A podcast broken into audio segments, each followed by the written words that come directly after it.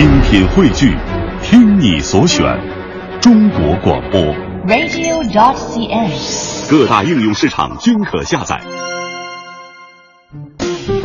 心中有节奏，耳边有远方，真的不需要每个人都懂。那些气味相投的人自然会明白。生活就该有韵律，有温度，有腔调，有感觉。京城文艺范儿，北京青年的文艺生活手册。文艺生活手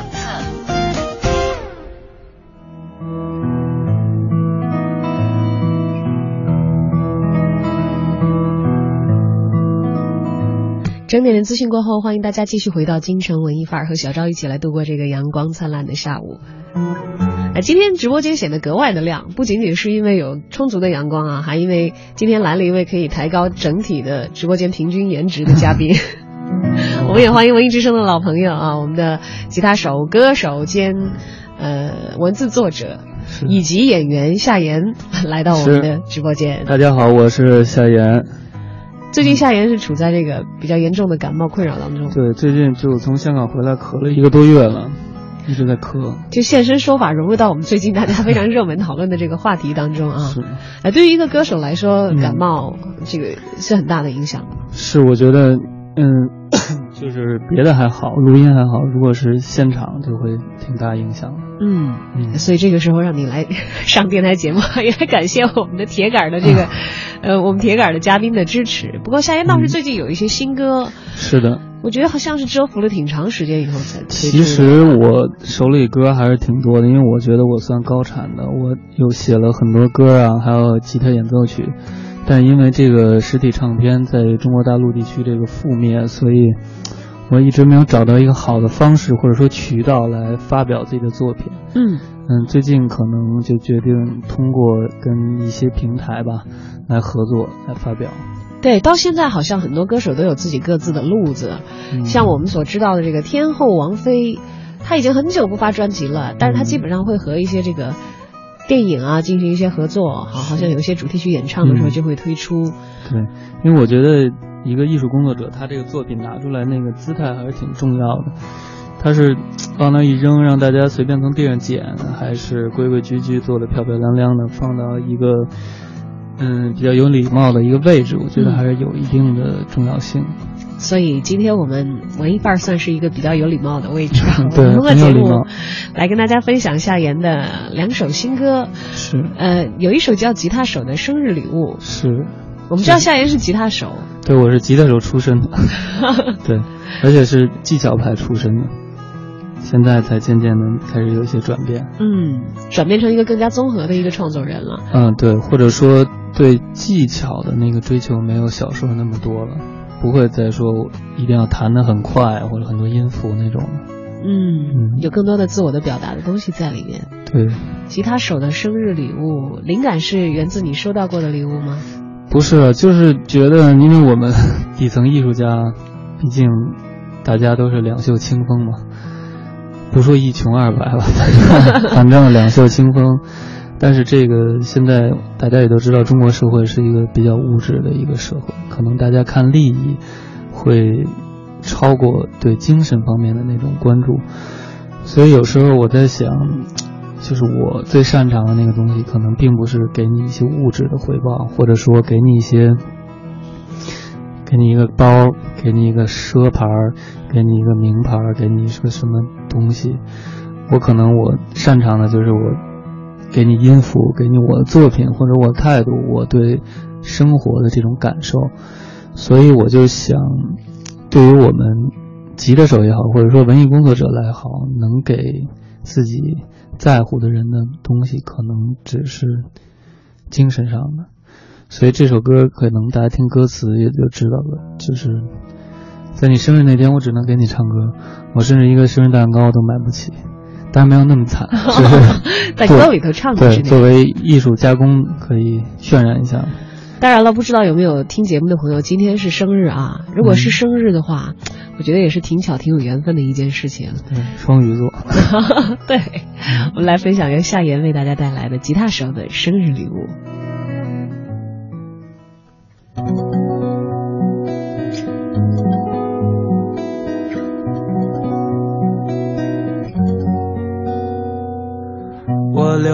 在似水年华，一无所有，除了吉他，自由自在了无牵挂，却遇到横空出世的他。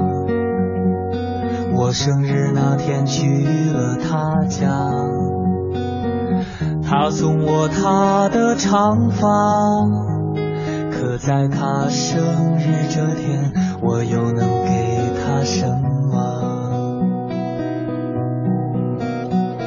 生日快乐，我只能给他唱歌。生日快乐，我只能给他唱歌。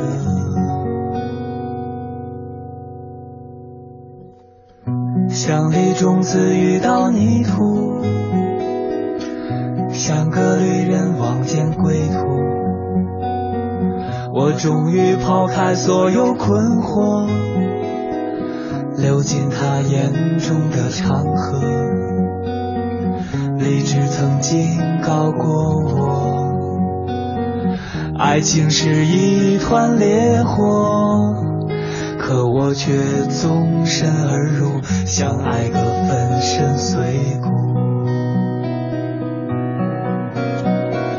生日快乐，虽然我只能给他唱歌。生日快乐，虽然我只能给他唱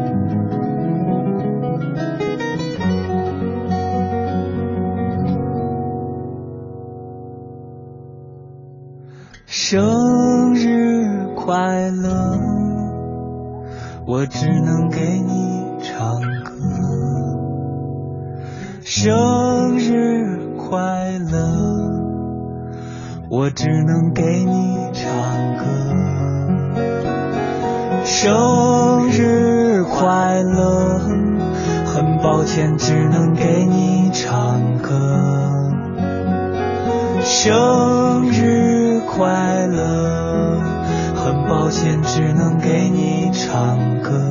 祝你生日快乐。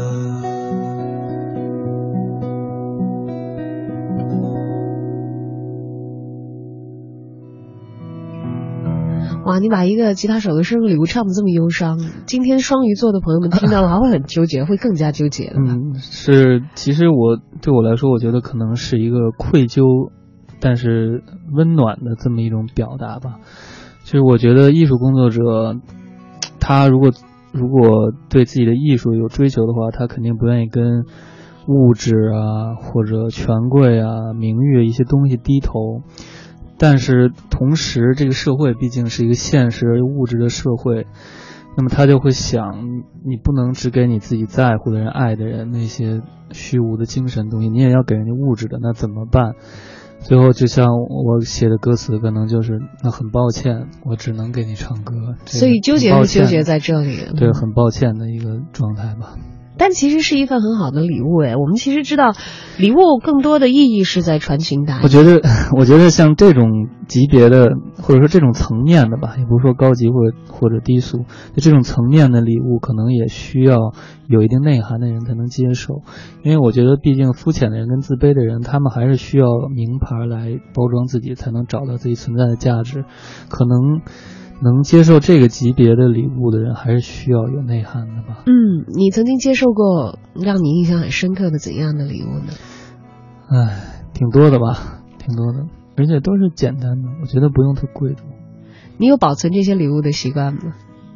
嗯，有的留着吧，有的就找不到了。有的就找不到了，嗯有具体的吗？现在一直留着的，能找着的？嗯、具体没有讲一个好玩的吧。嗯有一次我过生日，后来有一个女孩找我，跟我说她分手了。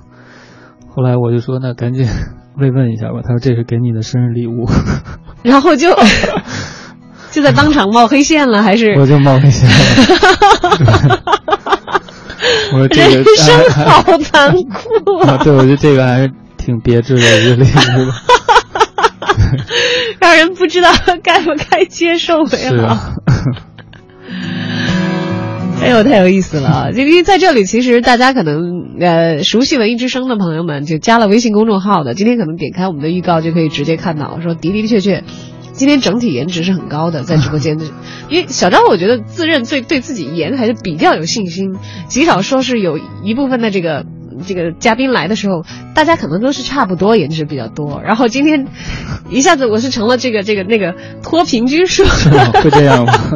脱平均数的那个颜值份额的，他发现，哦，原来在不同颜值界面，大家遇到的这个收到的礼物的界别还真的是不太一样。是是因为颜值吗？呃呃，我觉得大概是，哎呀，那还还是挺遗憾的。我一直希望自己是通过作品去打动别人的，嗯，所以你来电台其实很好的，因为大家会忽略颜值这个极大的一个优势。但社会我觉得还是一个看脸的社会，一个物质的社会吧。哎呦，要不要这么悲观呢？但其实颜值高，也也从另外一个层面对艺术工作者来说有好处，是你有机会让人通过你的表演，从图画或者是这个嗯电影这样的一些界别来表达你。但是，我觉得从另一个角度来说，有时候也容易招人恨。然后你还被人恨过吗？我觉得所有颜值高的人都应该能感觉到这一点吧。有时候还招人恨。啊，我能想象，比如说那大家的个前男友啊 对吧？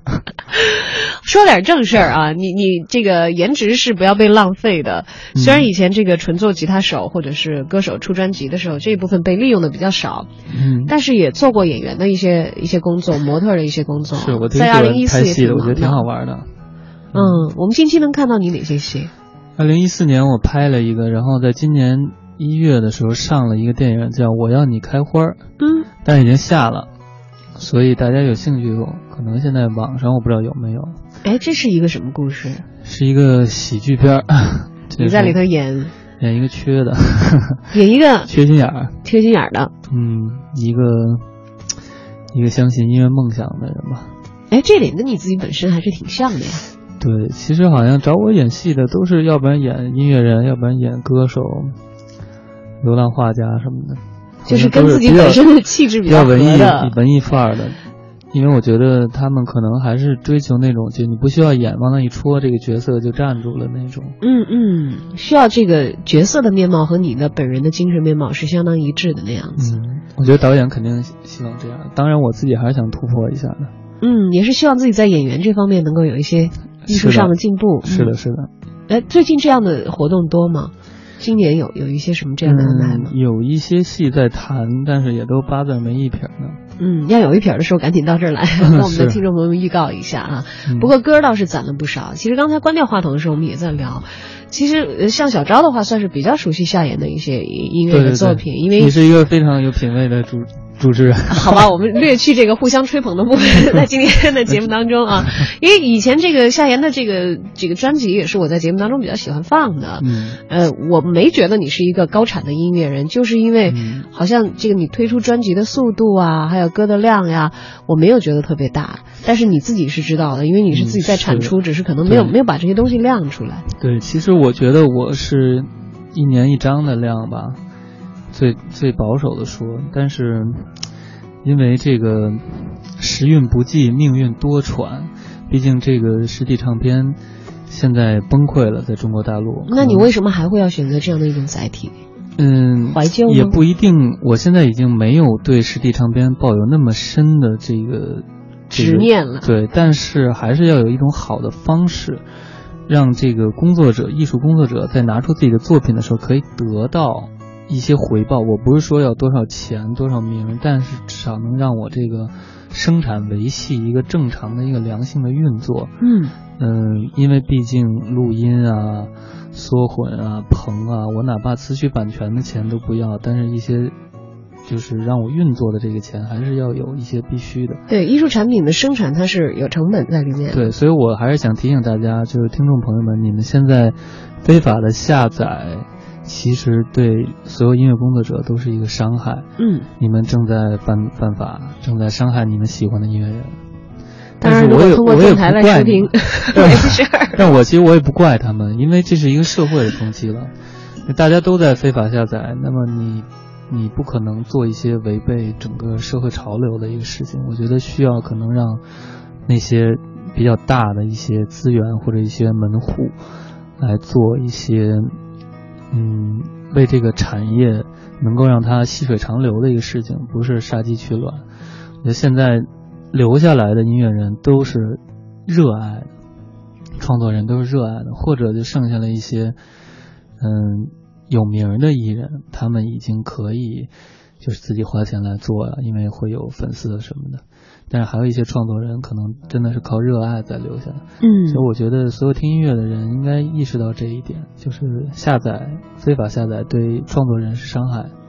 嗯，那是不是也意味着你的这一些，就是我们刚才听到的，像吉他手的生日礼物嗯和即将要听到的小情书，嗯也许会呃一改往日，变成一张专辑出来的那样的一种方式，是我觉得可能面。可能数字版的几率会大一些吧。嗯嗯，可能目前是只在只跟酷狗有官方的合作，在酷狗的这个这个网站、酷狗这个 APP 上可以下到我的这个音乐。有正版的付费下载的渠道嗯，倒没有付费下载吧，但是啊，现在是可以免费下载的。对，现在是，但是当然只是能够下载到它的那个客户端嘛，嗯，不是说随便下的。好的，那么我们接着来听一听另外一首歌啊，可能跟这个吉他手的生日礼物，呃，不一样对，没那么丧。是吧？嗯，叫小情书。虽然也许我们在很年轻的时候，呃情书可能也是生日礼物当中的一种。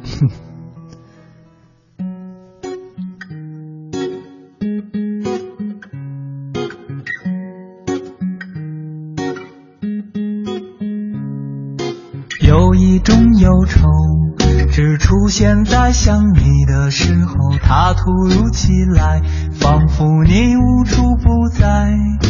我躲了起来，可你的身影却甩不开，真是很奇怪。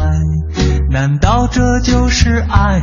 爱海真想永远在你身边陪你。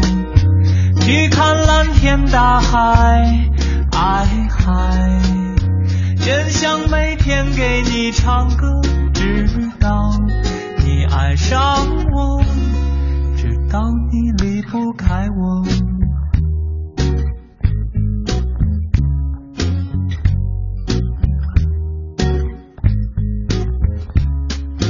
有一种悲伤，只因为把你放在心上，究竟该怎样才能将你遗忘？我看着月光，却满眼都是你的模样，真是很奇怪。难道这就是爱？爱还真想永远在你身边陪你。去看蓝天大海，爱海，真想每天给你唱歌，直到你爱上我，到底离不开我。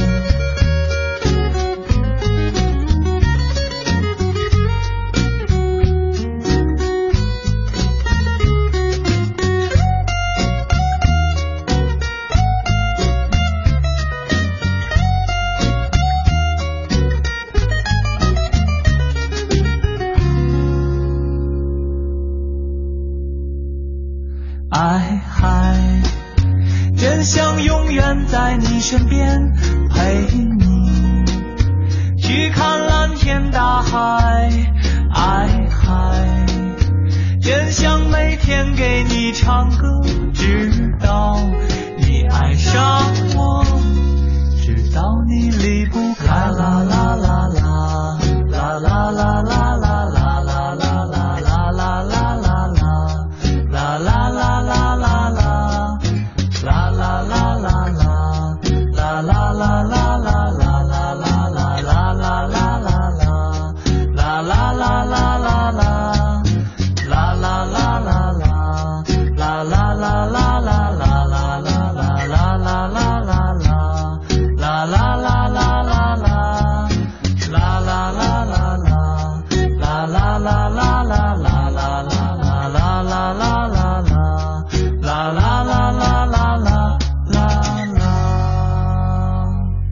来自夏言的小情书，哎呦，听起来是好纯情的一首歌啊。嗯，对，是一个比较清新的一个状态吧，就是想，因为我写好多特别丧的歌，所以有时候我也想可能去寻找那个爱情刚出现的时候你那种喜悦，因为我觉得爱情它可能包含了两层东西，一层是是让你喜悦、让你快乐，另一层可能是让你痛苦、让你失望。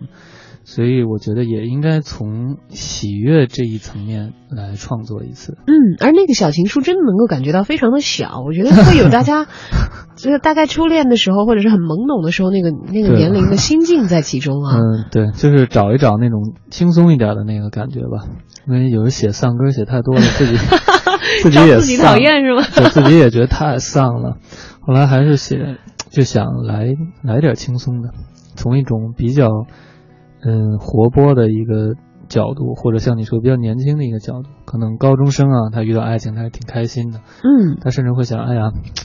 怎么回事？我都躲起来了，我都不见你了，那怎么还是满脑子都是你？就这种，其实不仅仅是高中生吧，我相信所有的这个美好的爱情来临的时候，它都会嗯唤起人内心那种非常纯粹的，呃，很嗯很很很本能的一种感动。是，但是因为毕竟嗯我是一个悲观型人格，所以爱情出现以后，我先会想，我靠，他有一天他会毁灭我，他会让我痛天哪苦！的。哎呦，我的天哪！你知道，其实我有一个误解，我在刚看到这个呃小情书的名字的时候，我还没有播放它，不知道内容的时候，我在想，我说这到底是一个收情书的这个角度的人来自述的一首歌呢，还是一个写情书的人？嗯没想到是一个写情书的人的心情。是你是不是以前也曾经大量的收到过各种各样的情书？是的，那个时候可能没有现在这种 email 啊或者微信啊什么，所以在我上学的时候都是纸质的手写的对对对，曾经保有 保有量有多少？大概一抽屉吧，我收到过，一抽屉，这多少年的时间里攒的？没多久。可能高中高中三年吧，最后收了一抽屉，哎，我特想知道看过吗？看过，还真的看过。就是如果不是说自己心心念念特惦记的那个人给你写，你也看是吧？嗯，事实上很多情书都没署名，我觉得这事儿，就是最后有时候我挺好奇的，我看人写的也挺真挚的，我说要不然看一眼见一眼，大家认识一下，嗯哪怕做朋友，后来也没署名，也没写哪班的，是谁，这太困惑了成。为人生中的一个谜团。哎呦，我想起来，我曾经在网上看到的一句话。那他说，这个是有一个人说，说我暗恋一个人怎么办？我要不要去表白？要不要去表白？然后那个就有其他的网友评论嘛，有很多人都是鼓励说说你去说出来啊，万一有机会呢。然后有一个评论就说世界上最傻的事情就是暗恋，因为因为也许就是也许你你暗恋的对方可能喜欢你呢。然后我最看到最神最神的一个评论说，世界上最傻的事情是互相暗恋。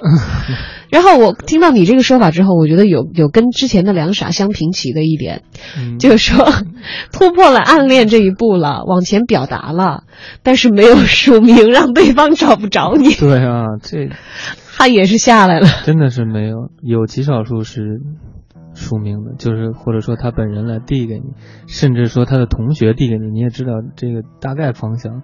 很多是没名没姓的吧唧给你一张，也不知道是谁。就是向你倾诉了一下他的心声而已，嗯，写的还挺真挚的，现在是吧？那那就把它当成一种听了一首歌，看了一段日记，一个谜团吧，一个谜团吧，一个谜团。也在青春当中承载了属于他的特别的那小小的一点点的感动。嗯，好，今天为大家邀请到直播间的文艺小伙伴是我们的音乐创作人加文字创作者夏言。我们刚才分享了他的两首新歌啊，这是关于音乐的部分。但是关于音乐的部分，其实还有很多的内容。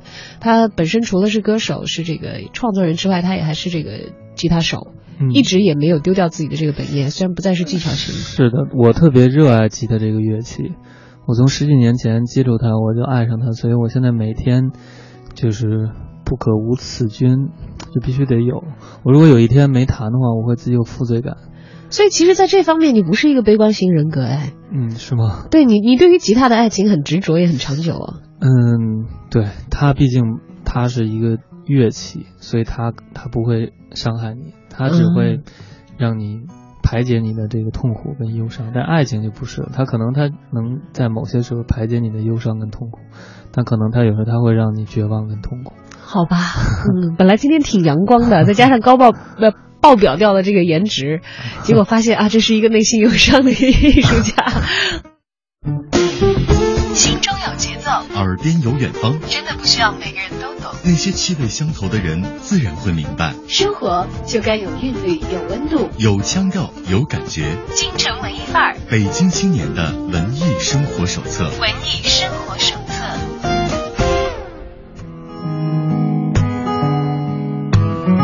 好的，欢迎回到京城文艺范儿，和我们的文艺小伙伴夏言和小昭一起来度过今天的节目的下午。嗯，是。就刚才其实讲到这个，夏言说自己是一个这个悲观主义情绪严重的人。我还真是特别悲观的一个人。呃，早年其实你的创作当中都有就有一些这些情绪的流露。对对对，都写的还是挺丧的歌。没有啦，其实我我特别喜欢你以前这个一首老歌《造化弄人》。嗯，那还不丧啊？其实是是有一点儿，但是我觉得至少。呃，我觉得我我会感觉他会比较中性一点，虽然他可能是一个不如意的结局，嗯，但是可能会是很多很多的艺术家都会关注的一个主题，就是不可控的命运感。对，我觉得爱情就是不可控的，我觉得爱情一定是要不可控，就是它毫无逻辑，而且你可能你会对自己说啊，千万别爱他，千万别爱他，但是就是爱，我觉得这才叫爱情，它一定不可控。嗯，我听一些朋友说说他们可能。谈恋爱或者搞对象，然后你说说觉得不合适，说对自己说，哎，明天分手了，不爱他了，就好像有一个开关一拨上去就不就能不爱一样。我觉得那就不叫爱情，我觉得爱情就是对自己说，千万别爱，千万别爱，但就是爱的这种状态，是难以自己抑制的。对，而且毫无逻辑，就一定要毫无逻辑，就像一个圣人呢，可能爱上一个罪犯，或者说一个每天都想着。去傍大款那个人，最后爱上一个一穷二白的一个人，我觉得这是爱情，就他一定是毫无逻辑的，是超越了自己的预期。对对对，跟自己逻预期甚至完全相违背的这种叫爱情。当然，我觉得有一些人，他们是目的性非常强，同时很理性的人，他们可能一辈子都不会经历我说的那种爱情。这可能要延伸一个话题，就是可能大家对爱情的这个观念是不一样的。嗯嗯。让那样的极致也好，这个纠结也好，哈，就给我在脑海当中形成了一个一个很深的印象，叫我觉得你所描述的那些爱情都非常的戏剧化。悲剧。这是这是不是这是不是艺术家的这个？反正我人生到现在，我觉得爱情最终都是悲剧吧。但它其实是一种很强的能量。对，很强很强能量，它它可能有时候会拯救你。它可能有时候会毁灭你，嗯，他是双刃剑。因为我以前做这个夜间情感节目的时候啊，我曾经很长一段时间跟你抱有同样的观点，觉得那是一个不可控的事儿。因为呃，至多至多你可以控制爱情当中的一方，你可以控制自己，但你不知道别人会受什么样的力量左右自己也不受控制。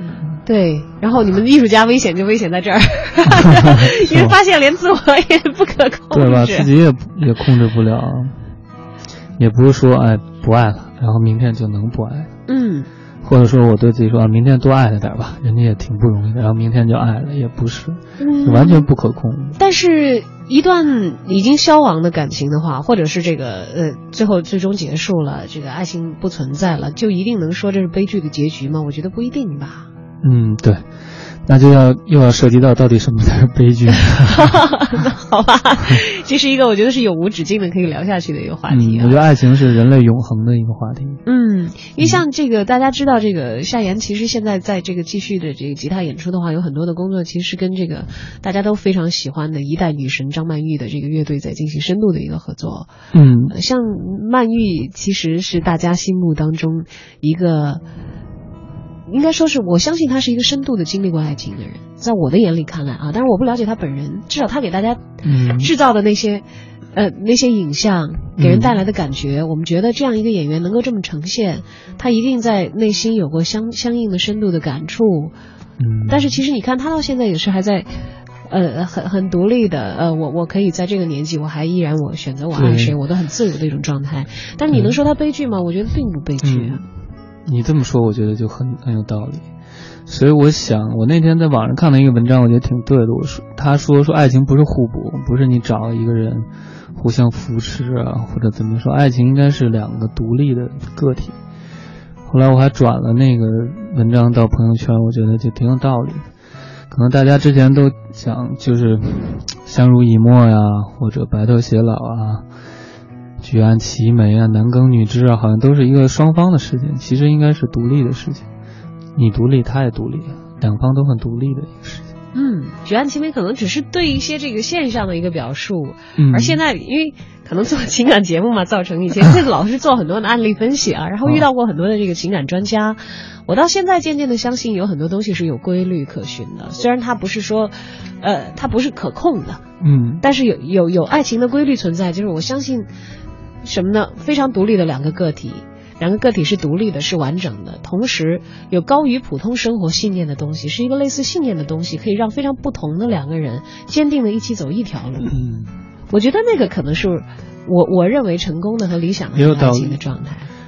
嗯，我我最近在看一本书，就讲所有非理性的事情、感性的事情，大家看来不可解释的一些行为，其实也有逻辑可循，就是它的背后也有理性，也有因为所以。可能咱们看一些行为，或者咱们刚才说到的爱情，说没有因为，没有逻辑。嗯，这本书认为说，其实也是有的，有种种咱们看不到细微的那些小的逻辑在里面。当然我还没看完，看了一开头。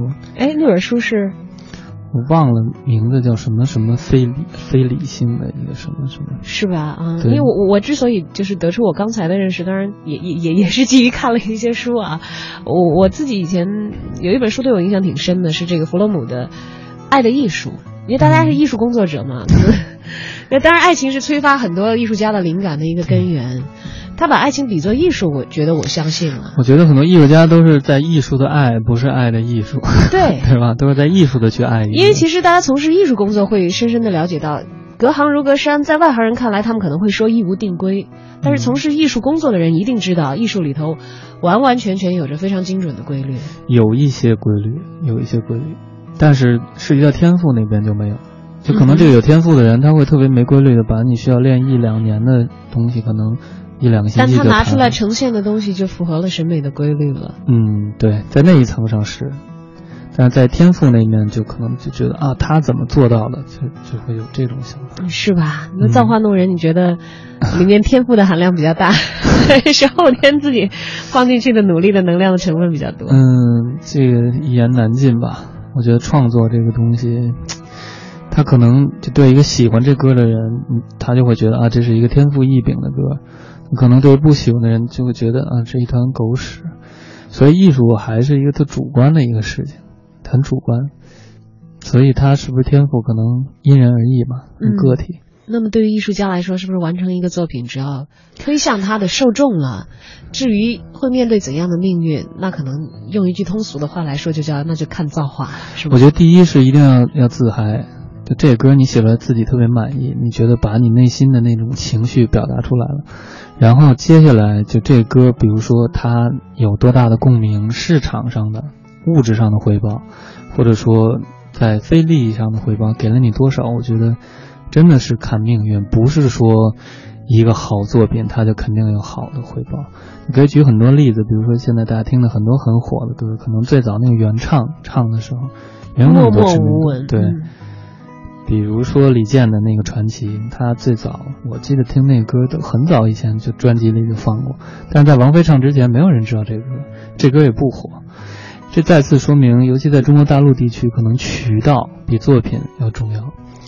大众他中国大众并不具备那种让金子发光的那种艺术审美的那种鉴别能力，并不是说啊大家都听这歌真好，咱们都转转这些好的歌、好的作品，而可能觉得啊这歌真出洋相，真缺，太逗了，就大家喜欢转这些，比如什么滑板鞋、什么咣这种，大家都觉得哎太逗了，就爱转这些东西。那可能一些真正好的作品，需要一定层面的人去去欣赏的那种作品，他们反倒不会那么容易接受。在这时候，一些重要的渠道或者说一些有能量的艺人，他们唱一下这个作品，可能就受欢迎了。所以就说回之前那话题，可能一个作品你自己写嗨了之后，能得到什么样回报，有时候跟运气是有一定联系的。嗯，但是你在写的时候必须是全心投入的，必须要就第一先决条件一定要自嗨，就这歌写出来，你一定自己是觉得啊，表达了你要表达的感受。我觉得这个东西要一定要有。嗯，至于结果如何，至少在自己的层面尽到了心。对对对对对，一起来感受一下《造化弄人》。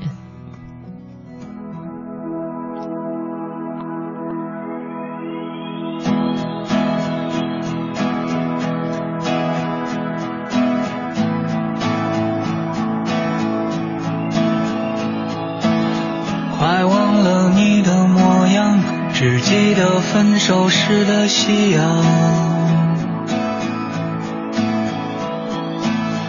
它穿过你的发丝，照在我的心上。可就在一瞬间，一切都已不见，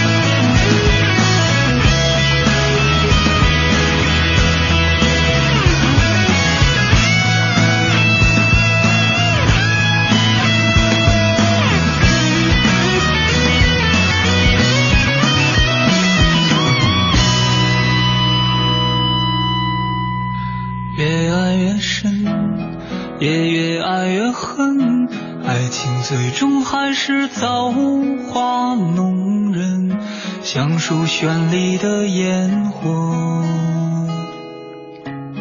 在天边从容的划过，轻轻的坠落。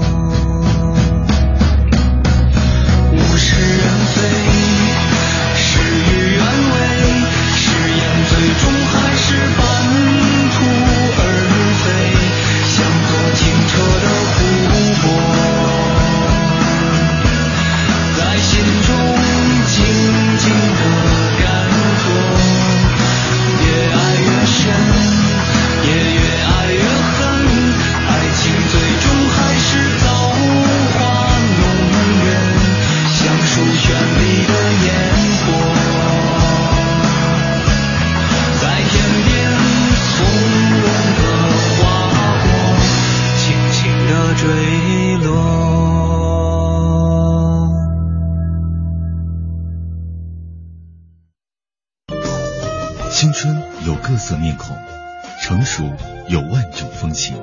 阳光，阳光，午后，午后，一零六点六，一零六点六，在京城文艺范儿遇到有故事的你。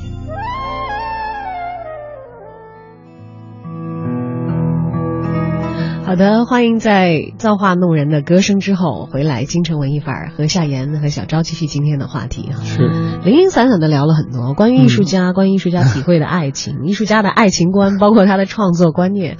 我们也在这个过程当中陆陆续续的听到夏言其实不同时期的一些作品啊。嗯，就是在近两年当中，有没有觉得自己创作的一些观念跟之前有一些变化，嗯还是其实始终如一的？我觉得是有的，但是主要体现在这个吉他演奏上，我觉得区别是比较大的。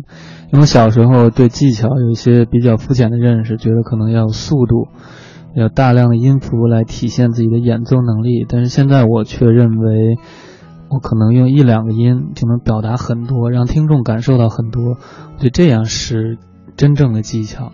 嗯就是用尽可能少的音符表达尽可能多的情绪，而不是说一味的弹得很快啊，弹得很炫呀、我觉得那个那个年代过去了。嗯，这种体会会变得层次深一点，拿出来的东西可能对自己要求要更凝练一些。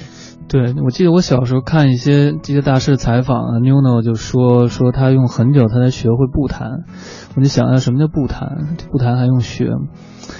后来就随着年龄增长，才发现啊，这个什么时候不谈，什么时候谈，这个确实是一个事情，不是说一直叽里咕噜叽里咕噜弹很快啊那种。其实也是对自己的一种有意识的控制，但要知道，嗯其实情感表达是很难控制的，就像流淌出自或己的者或艺术者说抑扬顿挫吧，抑扬顿挫就是你要有那个抑，那个扬才明显。你一直扬，其实就没有扬；你一直译也没有意，有意的地方才有扬。嗯就你对音乐整个这个观念一个大范畴上的这种，嗯、理解就可能比小时候要多一些。嗯，当然，艺术创作可能也是多元化的。夏言除了用自己最为擅长的，比如说吉他演奏，嗯比如说这个写一些自己的音乐，嗯，写一些这个带词的歌，因为连词也是自己来亲自创作。对对对。除此之外，文字也是他的一个比较主要的一个创作界别。对对对，我还挺喜欢文学的。最近有出书的打算吗？最近我手里有一些中篇、短篇跟长篇，但是我觉得也是要接触到一些合适的，嗯，出版社吧，还是看缘分吧。嗯我也在寻求这个合作的机会。对我，我们有印象的是手持青春奔跑，嗯就比较比较青春，比较热血，对啊充满年代感。到现在说是有年代感的一本书了，因为毕竟现在八零后不能够妄称自己是年轻人了。对，，真的是一眨眼。所以如果有下一次的出版的话，你所创作的，我很感兴趣，会是哪一个哪一个时期的故事？我有一个长篇特别想出，是讲讲一个音乐的一个制作人的爱情故事，讲的也是二十一世纪的事情了，就是。二十一世纪的事情，对21世纪其实跟自己的可能音乐创作有很多不谋而合的地方。嗯，跟我自己经历有一些一样的地方吧。嗯，嗯当然这个不能说严格来讲不能叫不谋而合了，应该是源于自己的生活的捕捉。对，嗯，是的。那么我们知道，其实呃，搞艺术的人吧，你要说他们生活的状态有大相似，那就是会不断的在一个创作的过程当中去填满自己生活的内容，但是也有千差万别。就像我们刚才所讲到的，这个你在市场当中怎样去谋求生存，或者你的创作是一个怎样的路数。嗯，对，这个其实真的不应该是艺术家想的，其实应该是比如他的经纪人、他的公司团队啊什么什么。嗯但是像我这种比较散漫的、野惯了的这种人，我也懒得想，所以就就顺其自然，都是随他去吧。嗯，那你的文字创作和音乐创作，甚至包括一些其他的，像参演电影啊等等这样的一些，你是一个有规划的人吗？在这些方面，我觉得不是，真的都不是。比如说拍电影也是别人给我打电话啊，我这儿有一角色想让你来，并不是我跟他们说，我说你那儿行吗？叫我去，我都是还是一个比较被动的。我觉得我不是那种特别会搜手、会出去推销自己的那种人。嗯，那如果来了，你以什么样的标准决定是否要参与这一次的艺术活动？我要看是不是我喜欢的，第一是不是我喜欢，第二是不是我能做的。比如说有的话剧找到我，我就会觉得我做不到，我做不好。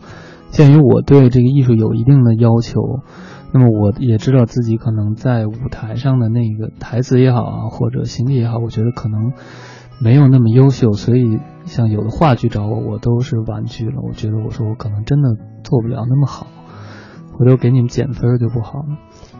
但是电影呢，它毕竟它有镜头，它不用你肢体特别那什么，你可能你这个戏，你跟导演说一声，你给我来眼睛特写吧，我这戏戏都在眼神上，可能就 OK 了。台词不行，你可以摁机再来。嗯，所以还是要看自己能不能做到吧。一个是自己能不能感兴趣，一个是自己能不能做到。嗯，但是艺人留给我们还有一个很明显的标签，好像叫流浪。